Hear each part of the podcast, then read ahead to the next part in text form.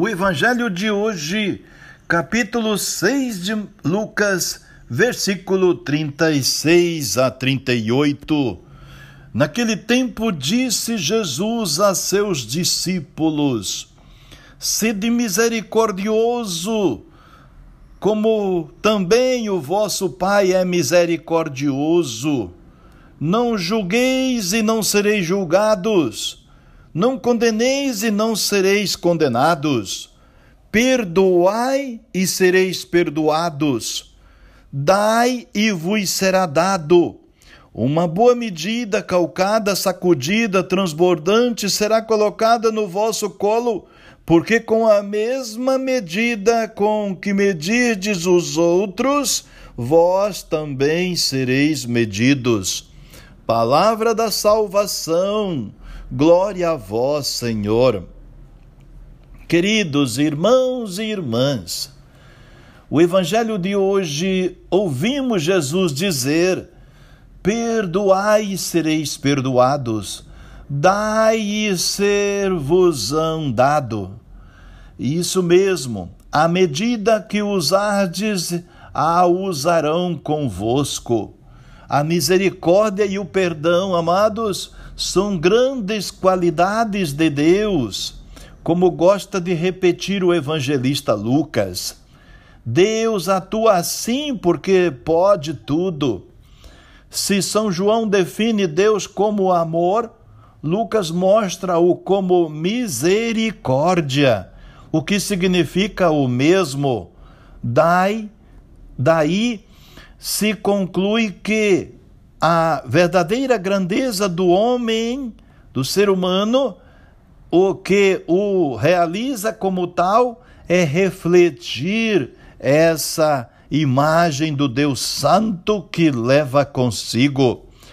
Demasiadas vezes a ocultamos com a nossa ruindade, estreiteza de juízos e sede de vingança.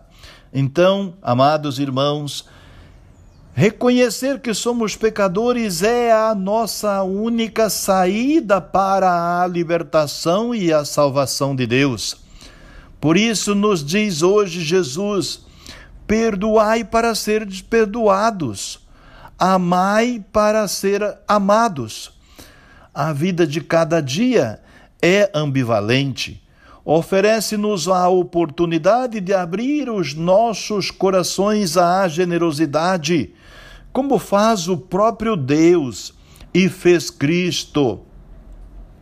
Ou então fechamos-nos à nossa própria mesquinhez e intransigência. Conversão ao amor e ao perdão. Não temos outra opção ou crescemos em estatura espiritual através do amor que perdoa e aceita os outros com as suas limitações humanas, ou diminuímos até esquitarmos na pequenez mediante uma atitude egoísta. Resta dizer que a atitude correta é a primeira, a única que tem projeção cristã e maturidade pessoal, a única que comprova o segmento de Cristo pelos seus discípulos. Irmãos, o texto bíblico desde já pedem-nos aos gritos numa conversão. Caso contrário, é impossível cumprir a regra de Jesus. Não julgueis, daí perdoai isso parece ser-nos a, a bonita utopia de um sonhador. Perdoar ao troco de nada? Isso é demasiado. No máximo dizemos: eu perdoo, mas não esqueço. Com o que reconheçamos um, um rescaldo de vingança e malquerência. Porém, o amor autêntico sofre de amnésia espiritual que faz parte também de um amor real. Se há, uma, se há Se com humildade, irmãos amados, diante do Senhor, entendemos que nós próprios necessitamos desse perdão gratuito de Deus, mas que, porém, somos objeto do mesmo, as coisas mudam então podemos perdoar com o amor com que fomos perdoados por Ele. Assim, a lei do perdão não nos parecerá uma lei imposta exteriormente, mas uma consequência necessária que brota da nossa condição de pecadores perdoados. Conhece, começamos também por converter-nos abstendo o orgulho à base da humildade, trocando a máscara da mentira por um toque de sinceridade, a couraça do egoísmo pela generosidade, a lixa da intransigência pela benevolência tolerante. Sede compassivos, como o vosso Pai Celeste é compassivo convosco, diz Jesus. Isso facilita enormemente o caminho para o perdão fraterno, amados. A tolerância mútua, a compreensão que evita os juízos condenatórios e a reconciliação que abraça o irmão. Tudo isto porque acreditamos nos outros no fundo inextinguível de bondade e sempre recuperável para o bem, sabendo que as falhas que tão claramente vemos no próximo são as nossas também. Todos somos pecadores diante de Deus, dizemo-lo no princípio de cada missa, mas confessamo-lo a verdade, será? Por isso bendizemos-te, Senhor, porque nos amas e perdoas. Confessamos que pecamos contra ti aos irmãos. O nosso passado sufoca-nos e o mal faz-nos prisioneiros, Senhor não nos trate como merece os nossos delitos. Ensina-nos a ser indulgentes como tu és, para que desterremos todo o juízo desumano e toda a, rudeza.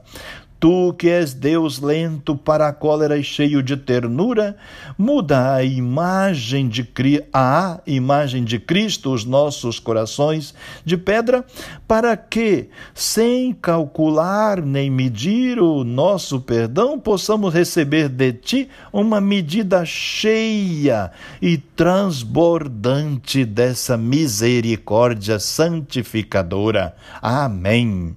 Por isso, rezemos uns pelos outros. O Evangelho de hoje, capítulo 23 de Mateus, versículo 1 a 12. Naquele tempo, Jesus falou às multidões e a seus discípulos e lhes disse: Os mestres da lei e os fariseus têm autoridade para interpretar a lei de Moisés por isso deveis fazer e observar tudo o que eles dizem, mas não imiteis suas ações, pois eles falam e não praticam. Amarram pesados fardos e os colocam nos ombros dos outros, mas eles mesmos não têm disposição a movê-los, nem sequer com o dedo. Fazem todas as suas ações só para serem vistos pelos outros eles usam faixas largas com trechos da Escritura na testa e nos braços, e põem na roupa longas franjas.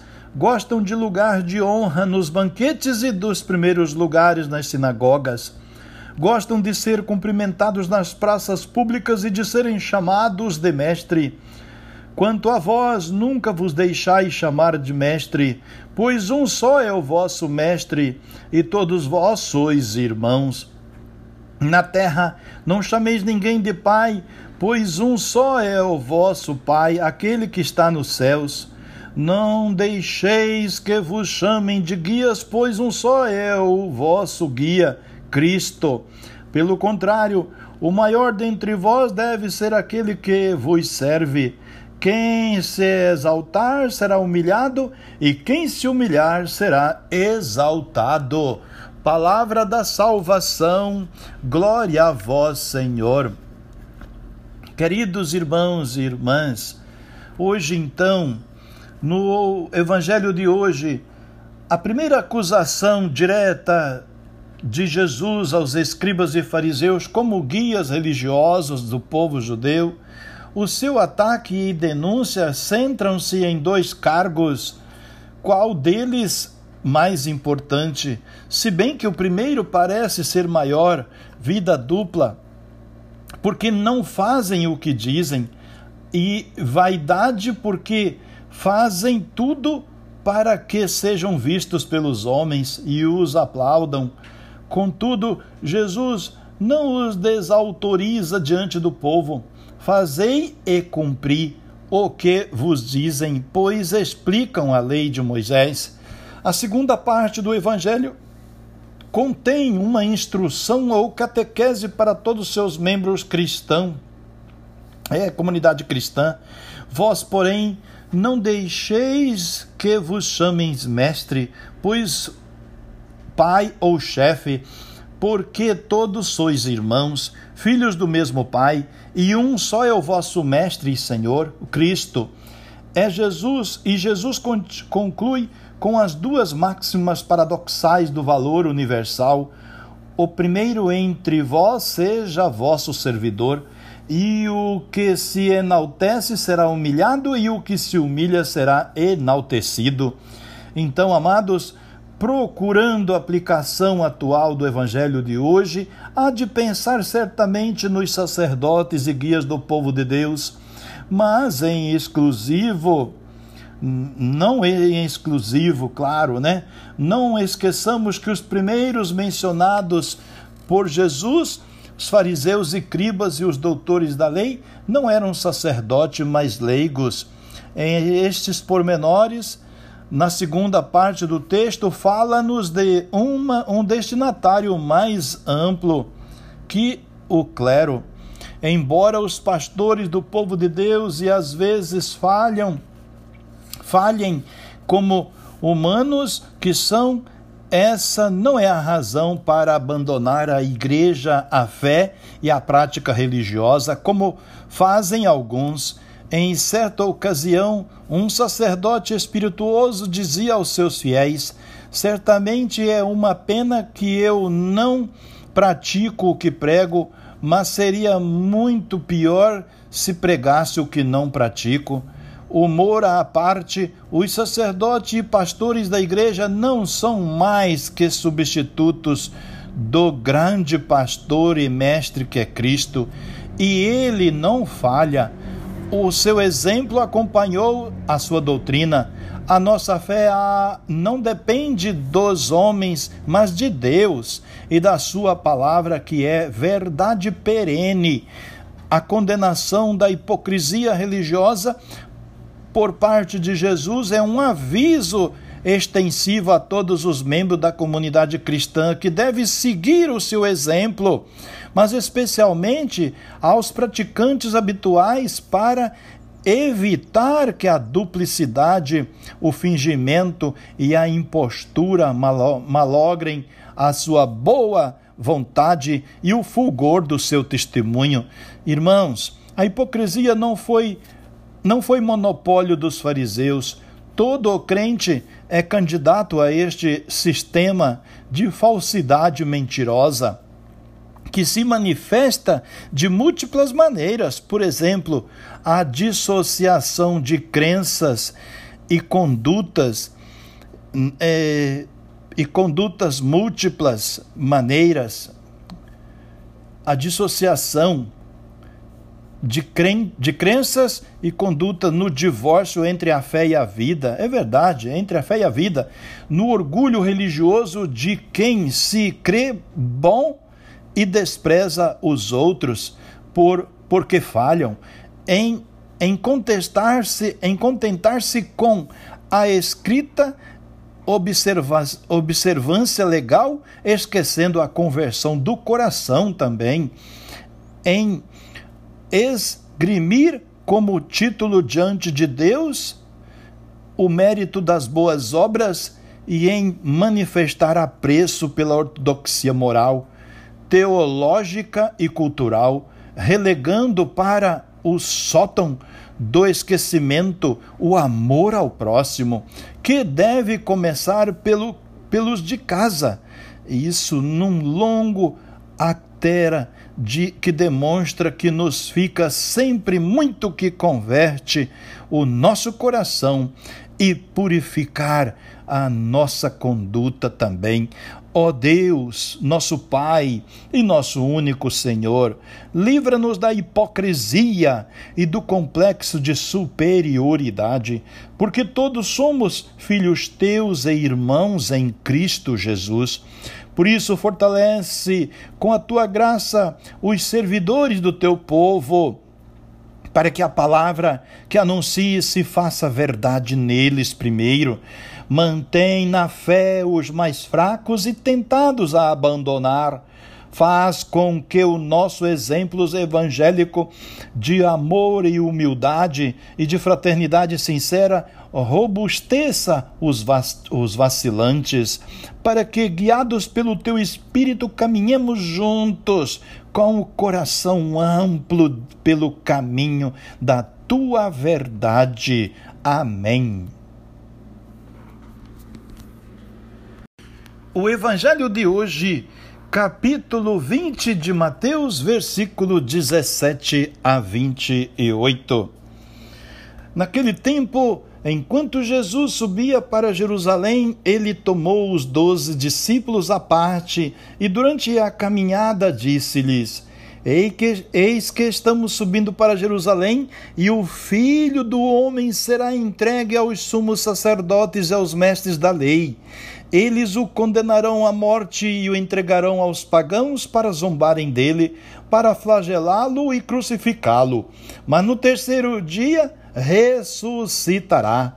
A mãe dos filhos de Zebedeu aproximou-se de Jesus com seus filhos de joelhos é, e a, com a intenção de fazer um pedido. Jesus perguntou: O que queres, mulher?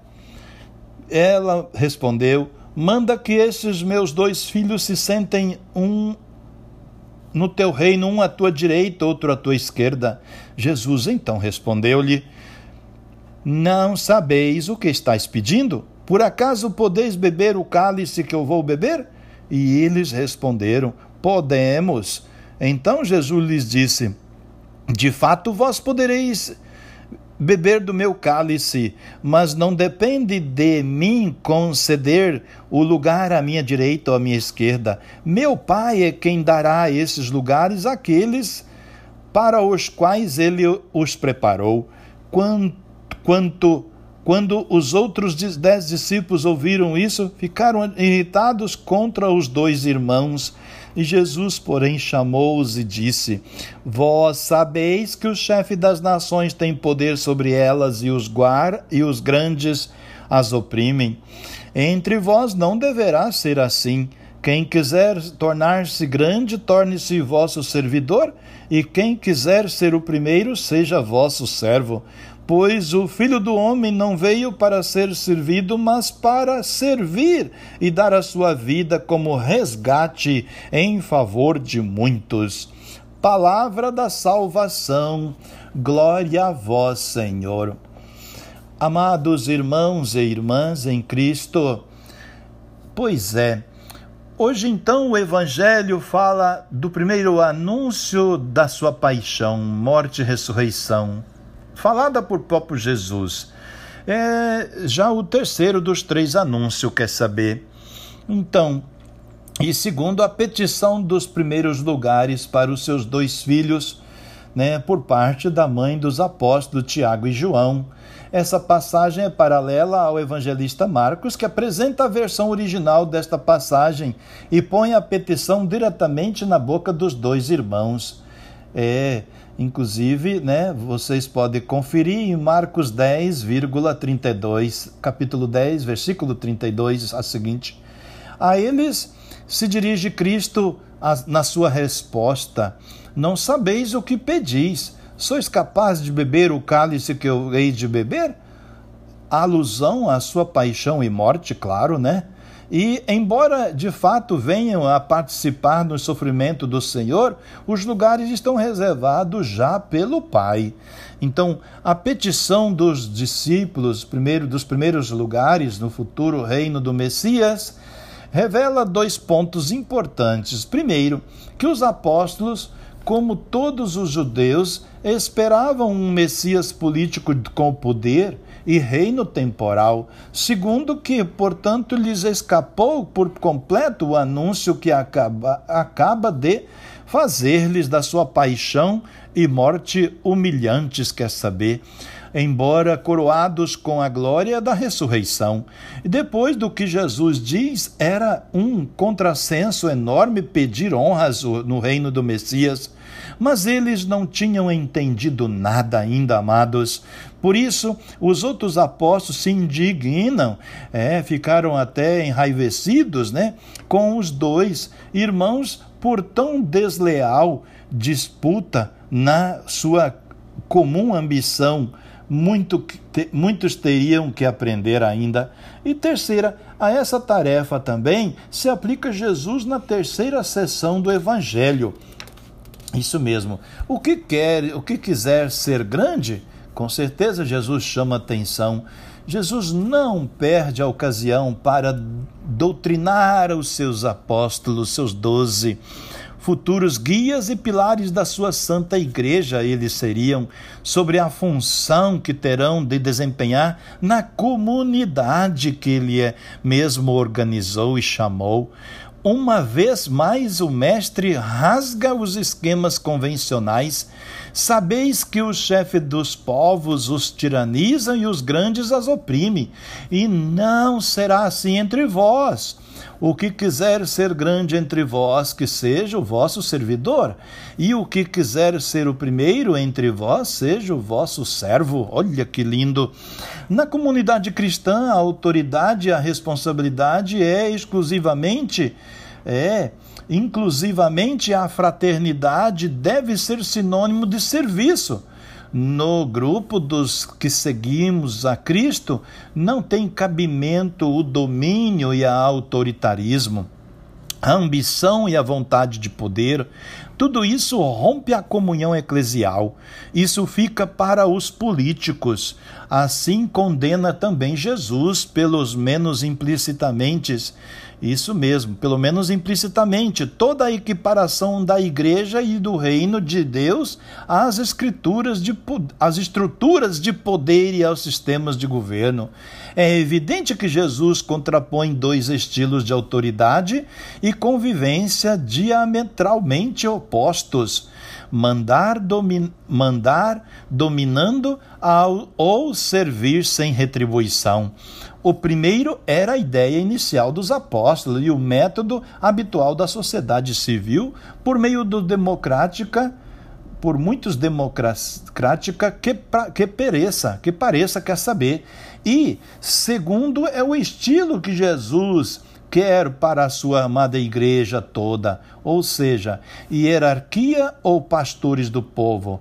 Cristo recorre uma vez mais à inversão dos critérios humanos e à troca das escalas de valores, como fez na proclamação das bem-aventuranças. Como motivação e exemplo vivo de tão paradoxal doutrina, Jesus aponta para si mesmo, tal como o Filho do Homem não veio para que o sirvam, mas para dar a sua vida ao, em resgate de todos. Em cada Eucaristia, irmãos, Amados, bebemos o cálice do Senhor, comungando assim das, na sua morte e ressurreição gloriosa pela redenção do mundo e no serviço da humanidade. Mas não realizaremos dignamente essa comunhão se não participarmos do seu destino. Seremos capazes, será? Nós não somos mais fortes que Jesus que conheceu o medo e a morte e gemeu no jardim das oliveiras. O que nos toca a nós é mergulharmos na torrente de amor de Cristo que renova todas as coisas. O resto Deus fará. Por isso rezamos juntos, bendizemos-te, Senhor, por Jesus Cristo, teu Filho, que veio servir e não para ser servido, estabelecendo uma ordem e universo novos, onde ser o último servindo os outros é ser o primeiro. Faz-nos compreender que nascemos num mundo novo, o mundo de Cristo, o mundo do teu reino, graças ao amor e ao sangue de Cristo, servidor da humanidade. Transforma com o teu espírito os nossos corações, para que, como Jesus, optemos pela grandeza de servir. Amém.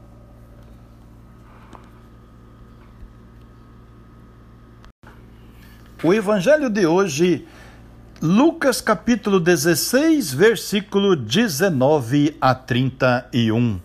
Naquele tempo disse Jesus aos fariseus: Havia um homem rico que se vestia com roupas finas e elegantes e fazia festas esplêndidas todos os dias. Um pobre chamado Lázaro, cheio de ferida, estava no chão à porta do rico. Ele queria matar a fome com as sobras que caíam da mesa do rico, e além disso vinham os cachorros lamber suas feridas. Quando o pobre morreu, os anjos levaram-no para junto de Abraão. Morreu também o rico e foi enterrado. Na região dos mortos, no meio das tormentos, o rico levantou os olhos e viu de longe Abraão com Lázaro ao seu lado. Então gritou: Pai Abraão, tem piedade de mim. Manda Lázaro molhar a ponta do dedo para me refrescar a língua, porque sofro muitos nestas chamas. Mas Abraão respondeu: Filho, lembra-te que tu recebeste teus bens durante a vida e Lázaro, por sua vez, os males? Agora, porém, ele encontra aqui consolo e tu és atormentado. E além disso, há um abismo, um grande abismo entre nós por mais que alguém desejasse, não poderia passar daqui para junto de vós, e nem os daí poderiam atravessar até nós. O rico insistiu: Pai Abraão, suplico, manda Lázaro à casa do meu pai, porque eu tenho cinco irmãos. Manda preveni-los para, que não venham também eles para este lugar de tormentos. Mas Abraão respondeu: eles têm Moisés e os profetas que os escutem. O rico insistiu: Não, pai Abraão, mas se um dos mortos for até ele, certamente se vão se converter. Mas Abraão lhe disse: Se não escutam a Moisés nem aos profetas, eles não acreditarão mesmo que alguém ressuscite dos mortos palavra da salvação, glória a vós, Senhor. Querido, amados irmãos e irmãs, pois é, aqui então o Evangelho contrapõe, né? Contrapõe a diferente sorte final do rico pulão e do Lázaro pobre. É uma parábola em três quadros. Situação de ambas em vidas troca de cena e depois da sua morte e o diálogo do Epulão com Abraão. Nos dois primeiros quadros, procede Jesus com base em contrastes e inversão de situações, felicidade de um e desgraça do outro. E no terceiro está a lição da parábola. Então, o desigual destino final do rico e de Lázaro não se deve exclusivamente à sua condição sociológica, mas, sobretudo, às suas atitudes pessoais. O rico não é condenado pelo simples fato de ser rico, mas porque não teme a Deus, que de quem prescinde e porque e porque de modo egoísta se nega a partilhar o seu pão com o pobre que morre de fome à sua porta. Também Lázaro não se salva simplesmente por ser pobre, mas porque está aberto a Deus e espera dele a salvação. porque faz justiça aos oprimidos. A lição, in, in, intenção e finalidade desta parábola não é realçar a escatologia individual, embora se indique ao remeter-se a Jesus a crença e linguagem habituais do seu tempo, nem promete uma compensação aos pobres com um final feliz, nem menos ainda incutir nos deserdados da vida uma resignação esperançada mas estoica, fatalista e, e alienante. Não, não. Se é, trata-se antes de afirmar o perigo da riqueza, porque facilmente cria o esquecimento de Deus, surdeza à sua palavra, isso mesmo, e fechamento ao próximo ao ponto de tais pessoas não fazem caso e nem e que ressuscite um morto para fazer-lhes ver o seu caminho errado.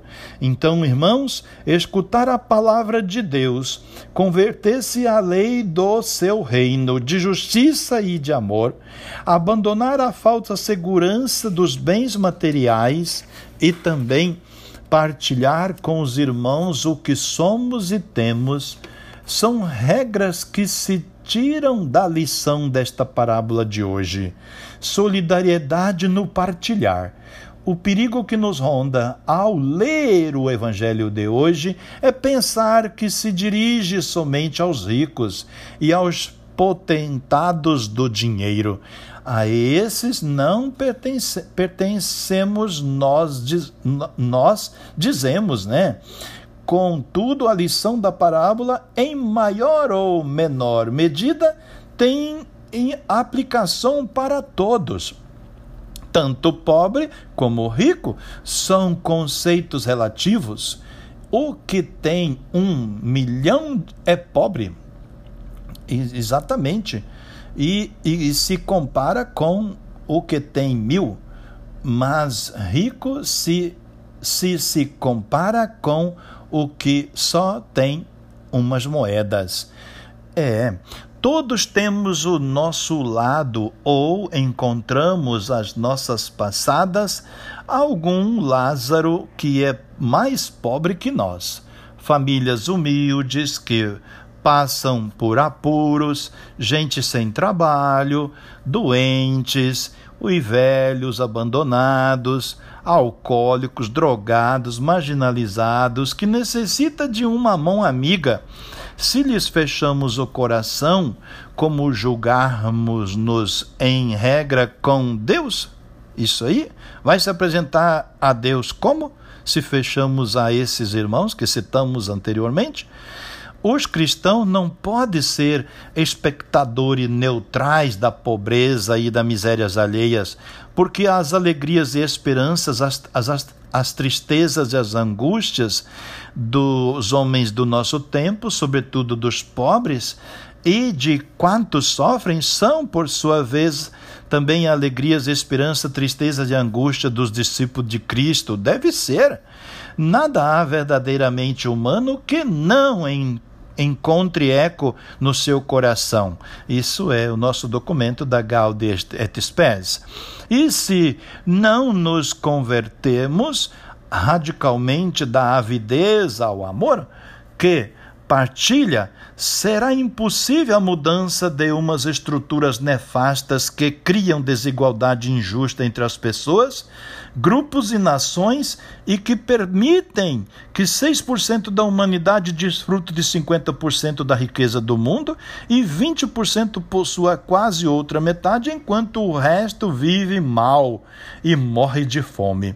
Os bens da terra têm destino universal e a propriedade privada não é um direito absoluto. Claro que não se não somos solidários, partilhando os, os nossos bens e dinheiro com os que são mais pobres de, que nós, as nossas Eucaristias não serão autênticas, amados, conforme dizia São Paulo aos cristãos de Coríntios, 1 Coríntios 11, 17.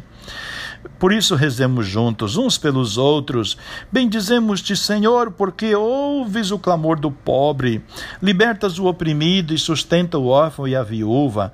Tu derrubas do trono poderosos, enalteces o humilde. Ao faminto enches de bens e ao rico despedes de mãos vazias. Quando o nosso coração se fecha, ignorando o pobre, abre, Senhor, os nossos olhos para que te vejamos a ti nele. Quando o pobre estende a tua mão para nós, abre o nosso coração à alegria de partilhar o que temos e somos. Ajuda-nos a romper a malha do egoísmo assambarcador. Liberta-nos da ânsia de possuir, gastar e consumir, para que não os habituemos nunca a desigualdades, nem nos fechemos a ti e aos irmãos. Que assim seja, rezemos uns pelos outros sempre. O Evangelho de hoje está no capítulo 21 de Mateus, versículo 33 a 46. Naquele tempo, dirigindo-se Jesus ao chefe dos sacerdotes e aos anciãos do povo, disse-lhes: Escutai esta outra parábola. Cetro proprietário plantou uma vinha, pôs uma cerca em volta, fez nela um lagar para esmagar as uvas e construiu uma torre de guarda. Depois arrendou a vinhateiros e viajou para o estrangeiro. Quando chegou o tempo da colheita, o proprietário mandou seus empregados aos vinhateiros para receber os seus frutos. Os vinhateiros, porém, agarraram os empregados, espancaram um, mataram o outro e ao terceiro apedrejaram. O proprietário mandou de novo outros empregados em maior número do que os primeiros, mas eles os trataram da mesma forma. Finalmente, o proprietário enviou-lhes o seu filho, pensando: Ao meu filho eles vão respeitar.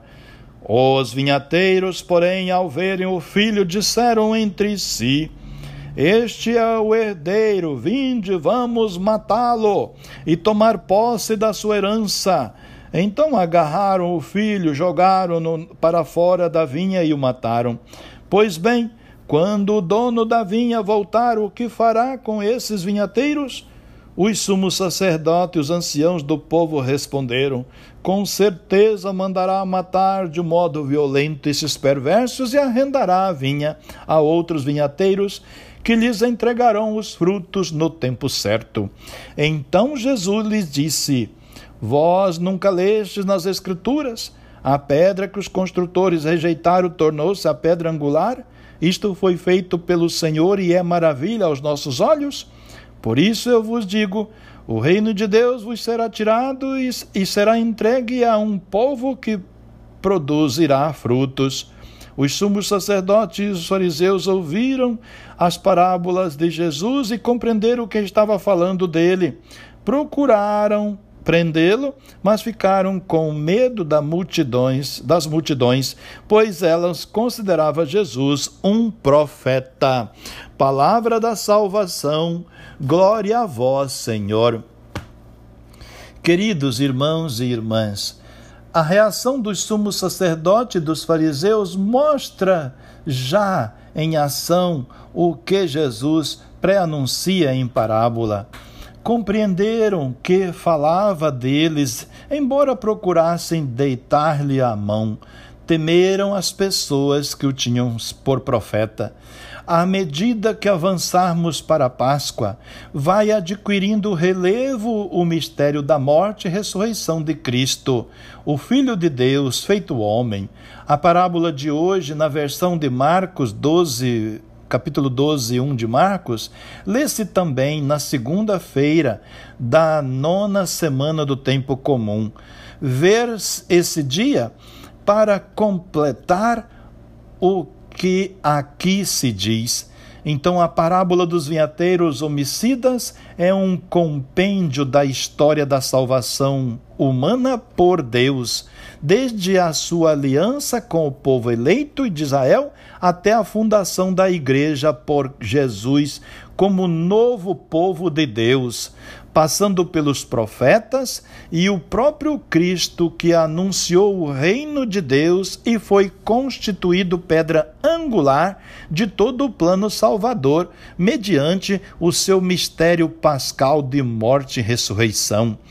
Então, a nova vinha do Senhor, nesta perspectiva histórica salvífica, há dois momentos altos que a parábola realça na redação de Mateus, que hoje lemos, Cristo é a igreja, isto é, a nova vinha do Senhor.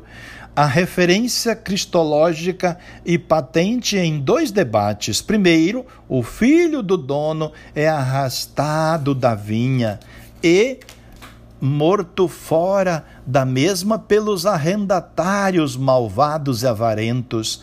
A alusão, irmãos queridos, manifesta a morte de Jesus no Gólgota, fora das muralhas de Jerusalém, segundo a menção final da pedra, primeira rejeição né, primeiro rejeitado e logo convertida em pedra angular do edifício, segundo o Salmo 118, foi uma passagem preferida pelo Novo Testamento para se referir a Cristo, o Senhor, ressuscitado e glorificado. Vocês podem encontrar isso em Atos dos Apóstolos, capítulo 4, verso 11, 1 Pedro também 2, versículo 4, capítulo 2 de 1 Pedro e versículo 4, e por isso é provável que este ponto seja uma adição posterior da comunidade tradição consignada pelos três sinópticos.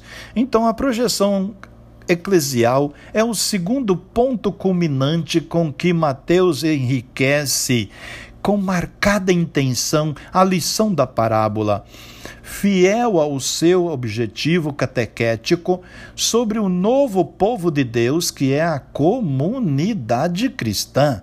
Enfatiza a missão da igreja dentro do marco da história da salvação. O reino dos céus vos será tirado e será dado a um povo que produza frutos. Desta forma, amados, desloca a atenção desde a imagem inicial da vinha até o reino de Deus que é confiado à igreja. A vinha que começou representando Israel conclui significando tanto o novo Israel, a igreja, como o reino de Deus. Na reflexão pascal, a comunidade cristã primitiva entendeu a parábola como uma advertência de Cristo, também para ela própria.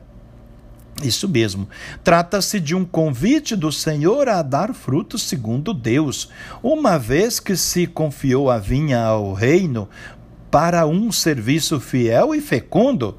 A fé, o culto e a oração devem plasmar-se em frutos para não frustrar as esperanças que o Senhor pôs em nós nesta hora do mundo um tempo de vindima, maturação e colheita de Deus.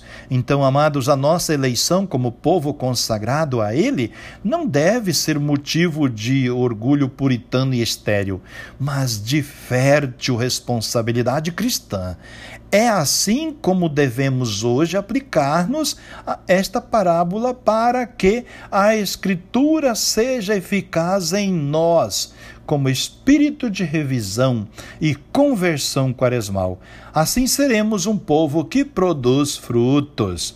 Por isso, digamos: Bendizemos-te, Pai, pelo cálice do vinho novo que sela a tua aliança conosco pelo sangue de Cristo. Que esse vinho novo do teu espírito fermento da nova humanidade faça rebentar os nossos odres envelhecidos tanto amastes o mundo que lhe deste o seu próprio Filho, Cristo Jesus, entregou-se nas mãos dos verdugos, para que do seu sangue derramado nascesse o novo povo, como da uva prensada nasce o vinho da festa. Obrigado, Pai, também porque o teu amor faz de nós a vinha que tu cuidas desde sempre com ternura, e com a tua seiva queremos produzir frutos de vida e não uvas azedas. Rezemos uns pelos outros.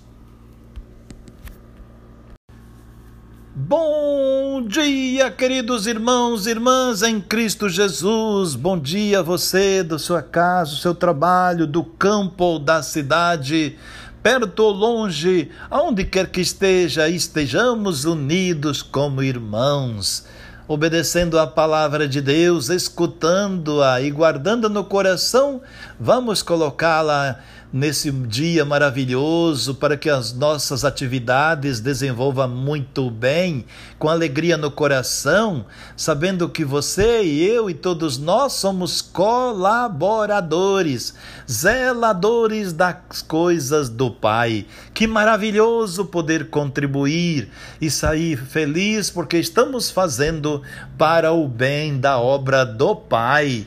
Por isso, assim vamos trazendo as intenções que todos têm para rezar, lembrando de todos os enfermos, a você que está também cuidando de um doente, a você que está feliz hoje, que está com a sua preocupação, você que está enfrentando uma, uma tarefa nova, enfim, na administração, na educação, que você numa casa, no lar, que sim, no seu trabalho da roça, na sua pecuária, enfim, naquele sonho, nos seus ideais, na sua viagem, na sua chegada.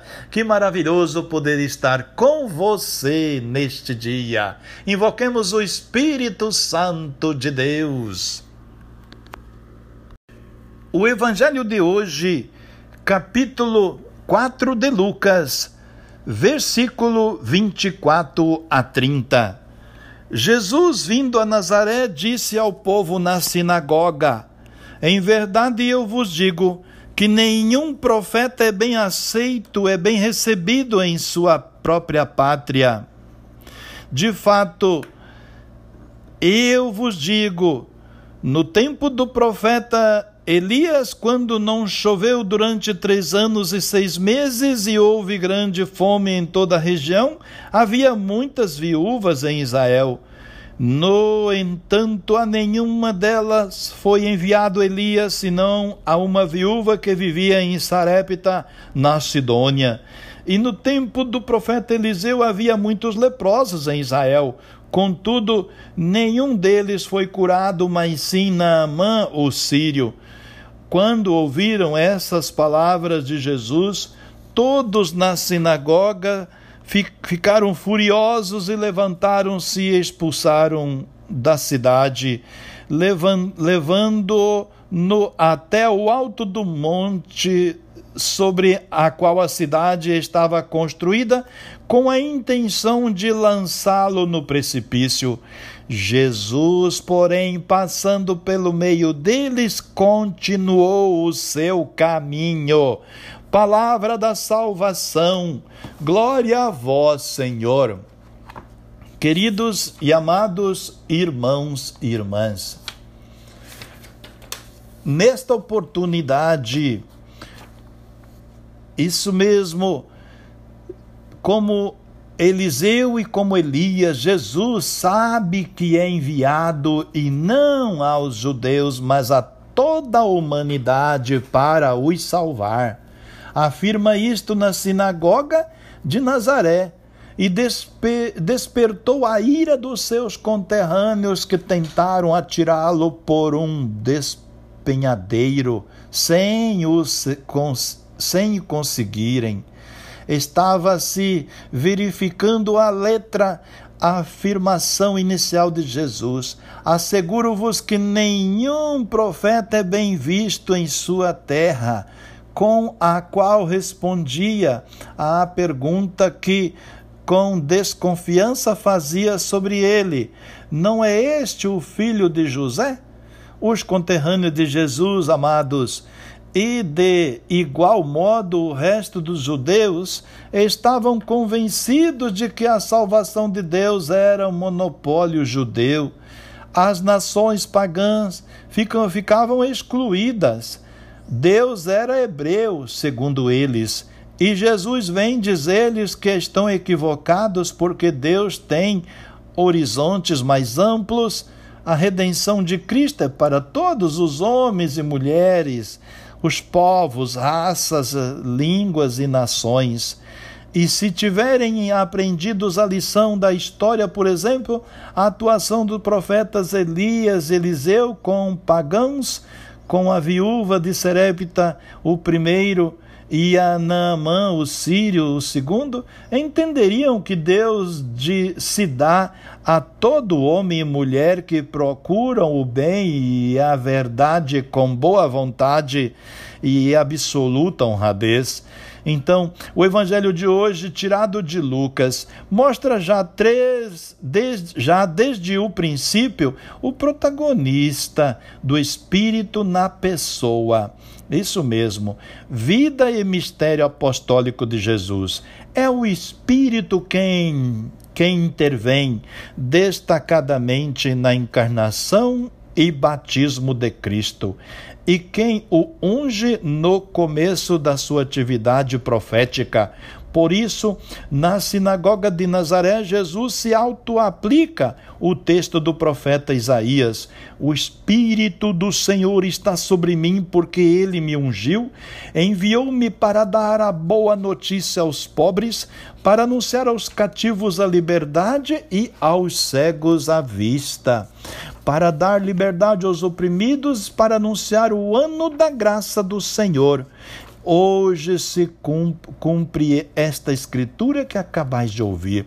Isto mesmo, isto pareceu demasiado aos ouvintes de Jesus nas passagens para, para é, paralelas dos evangelhos são dos outros evangelhos, Marcos e Mateus, fazem notar que Jesus não pôde repetir na sua pequena terra os milagres de Cafarnaum como queriam os nazarenos, porque lhes faltava fé nele como Messias enviado de Deus. Os que o conheceram desde pequeno, são incapazes de assimilar o, o escândalo da encarnação de Deus na raça humana? E será que pode ser o Messias, o filho de Maria e de José, o artesão? Esse ficava se perguntando. Lucas adianta já no começo da pregação de Jesus a sorte final dele mesmo. Rejeitado ele e a sua mensagem pelo povo judeu, o seu evangelho de salvação alcançará outros povos. Inaugura-se assim a missão entre os pagãos, os gentios, tema queridos de Lucas. Isso mesmo, e que exporá, sobretudo na segunda parte do livro dos Atos dos Apóstolos. Os cristãos, também nós, fomos ungidos pelo Espírito do, no batismo e confirmação para testemunhar e continuar a missão libertadora do Cristo. O dom do Espírito não é também monopólio da hierarquia eclesiástica, como demonstram os textos paulinos sobre os carismas entre os quais o amor cristão ostenta primazia. 1 Coríntios 12, versículo 13, 12 e capítulo 13. Um mesmo e único Espírito é o que anima a vida da igreja para dentro e para fora na sua projeção missionária. Então, amados, se não queremos deixar apagar o Espírito de Jesus em nós e na nossa comunidade, temos que comprometer-nos a fundo, perdido, na luta pela libertação dos mais pobres e débeis, segundo o programa de Cristo na Sinagoga de Nazaré. Mas temos de fazê-lo com o amor com que com o que fazia o próprio Jesus, pois não podemos apenas implantar a justiça nas estruturas sociais sem estarmos nós mesmos convertidos, isto é, sem o amor e a força do Espírito de Deus que nos liberta interiormente. Incumbe-nos então a uma árdua e formosa tarefa de conversão, oração, louvor a Deus e amor aos irmãos esse foi o caminho e o estilo de Jesus, e não há outro que nos valha. Assim digamos então: é justo dar-te graça, Senhor Deus nosso, com todos os que participam da alegria da tua boa nova, que Jesus Cristo, teu Filho e teu ungido, veio trazer-nos.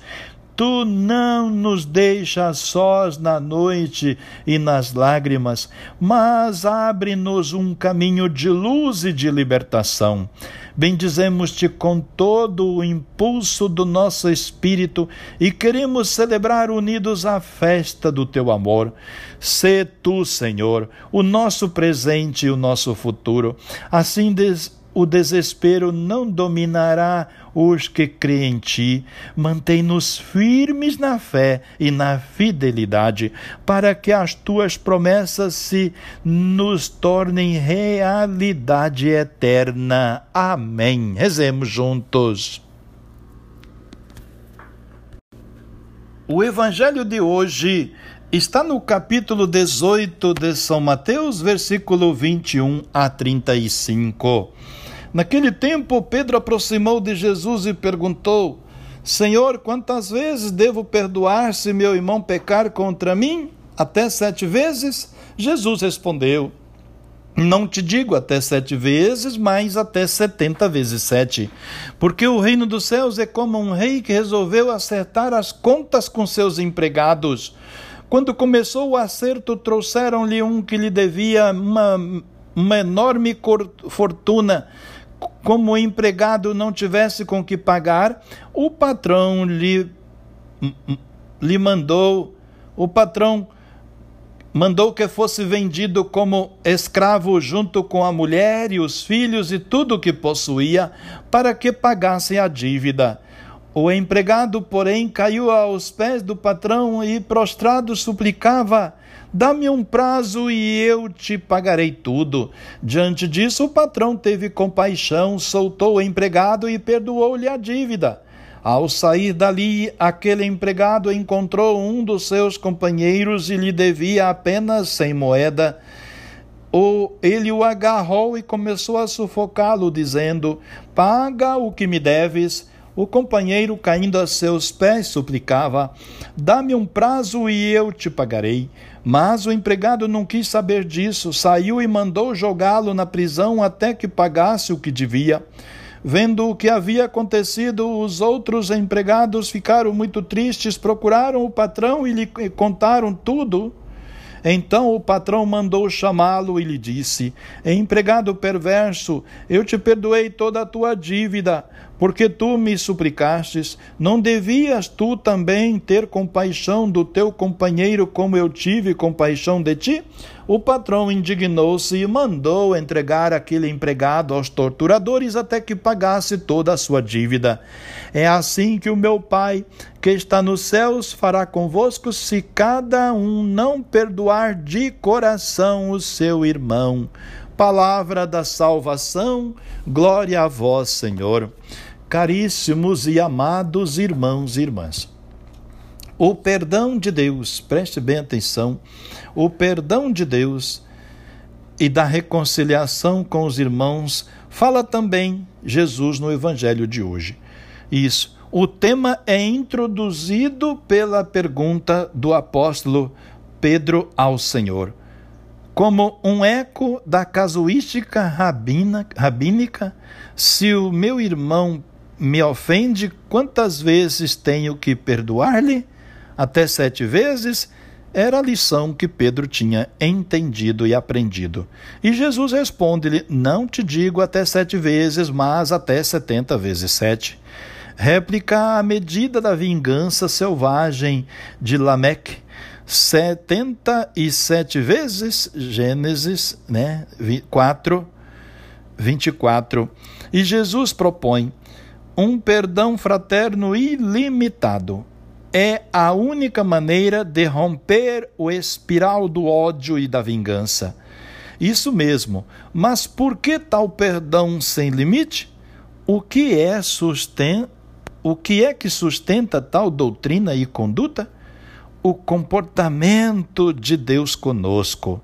Olha só, com, com explícita Jesus na parábola, como explicita Jesus na parábola, quem vem a seguir. Isso mesmo, a do devedor impiedoso, isso mesmo, o empregado que deve uma fabulosa soma ao seu rei. Uma vez perdoado completamente pelo Rei Deus, deveria perdoar por sua vez ao companheiro que lhe deve uma bagatela e, ao não fazer, ele mesmo se autocondena a perder o favor e o perdão recebido. Irmãos amados, deve ser a nossa, quer saber, deve ser a nossa disposição para o perdão fraterno, viu? Sinal e testemunha do perdão recebido de Deus. Deve ser sim. É esta uma das atitudes característica do autêntico discípulo de Jesus, porque experimenta a misericórdia do Senhor na sua vida e se sabe reconciliado com Deus, é sim. E o cristão está convidado e, e capacitado para amar e perdoar ao irmão com o mesmo amor e perdão com que ele é recebido. O perdão que temos de conceder a quem nos ofende não é só condição e medida do que Deus nos outorga, como dizemos no Pai Nosso, mas também o testemunho e sinal do perdão recebido de Deus.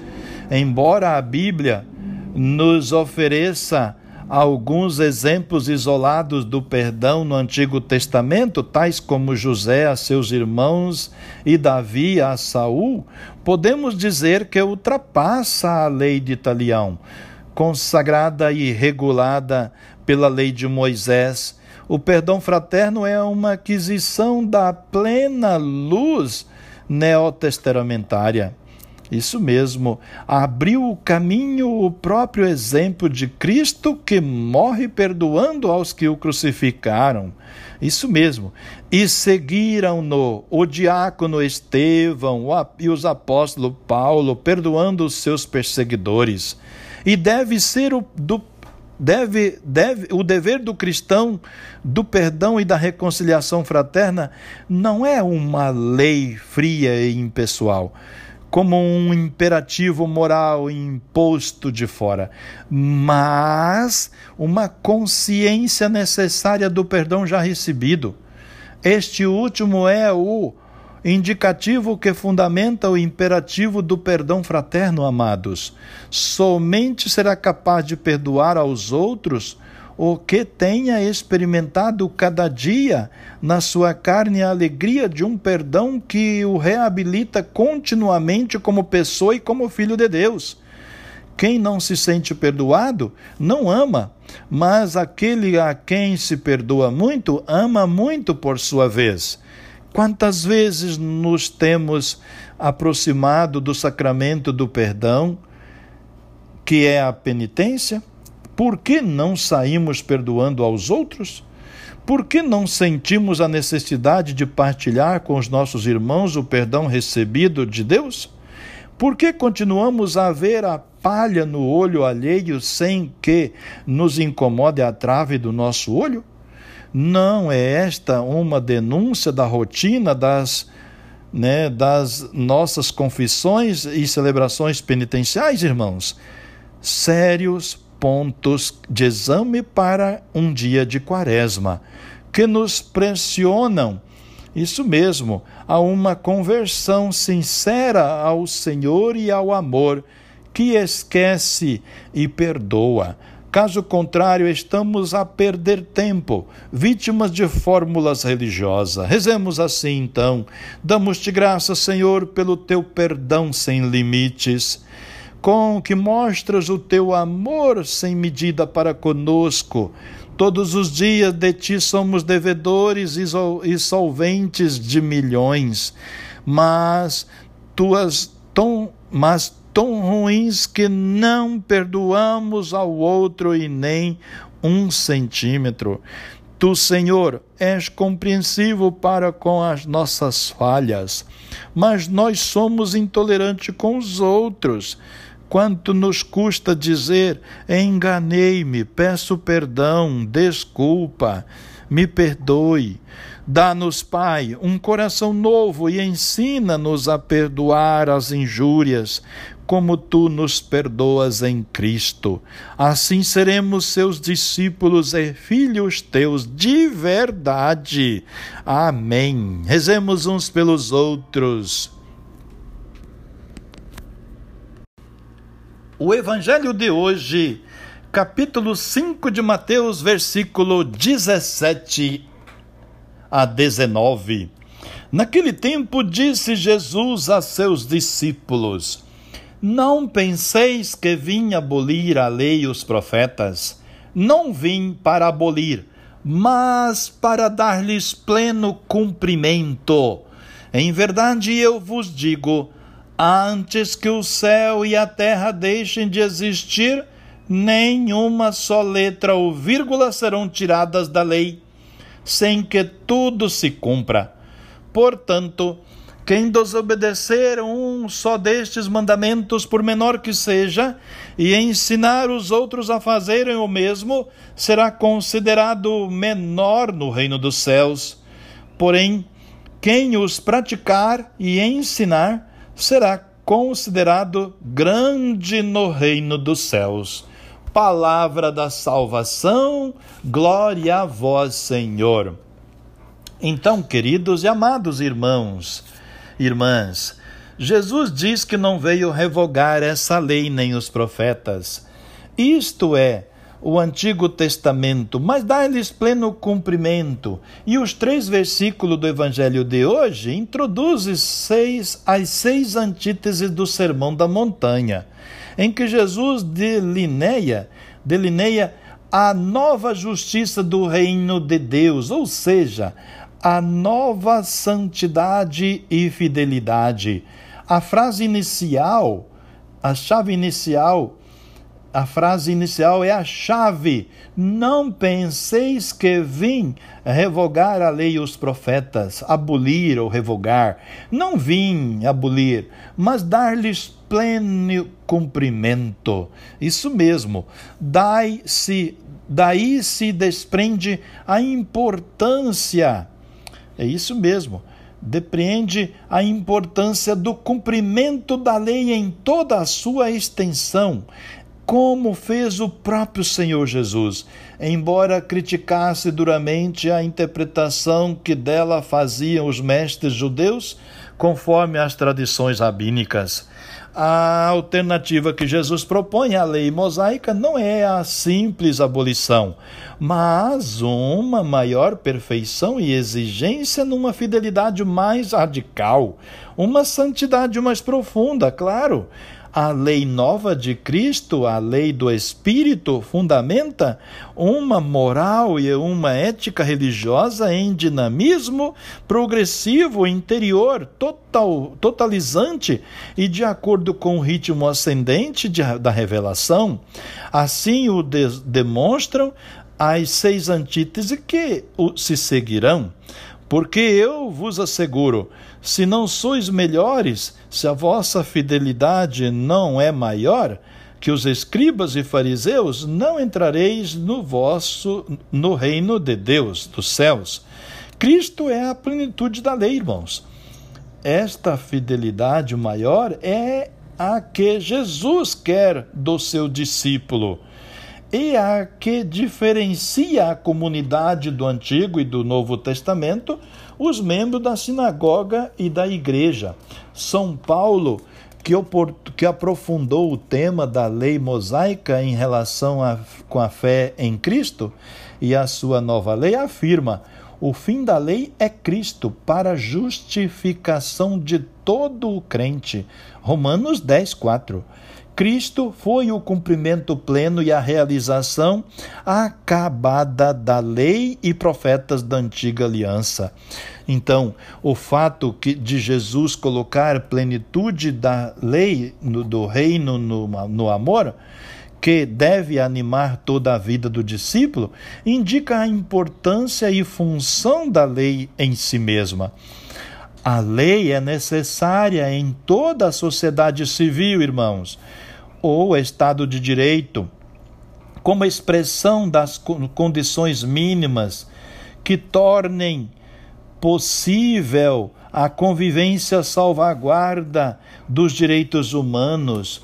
Caso contrário, impor-se-ia a lei do mais forte. Também a comunidade cristã tem uma lei de governo no Código de Direito Canônico, mas a igreja e o cristão sabe que a sua lei primeira e básica é o evangelho de Jesus. Assim o entendeu São Francisco de Assis.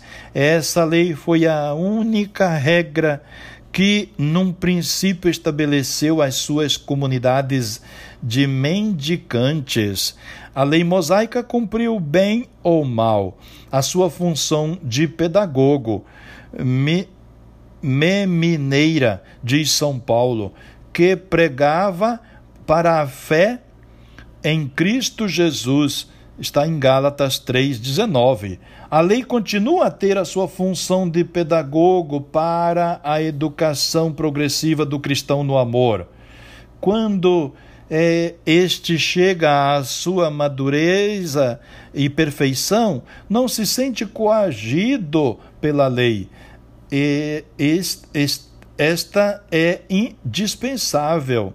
Assim dizia Santo Agostinho: ama e faz o que quiseres, mas primeiro ama.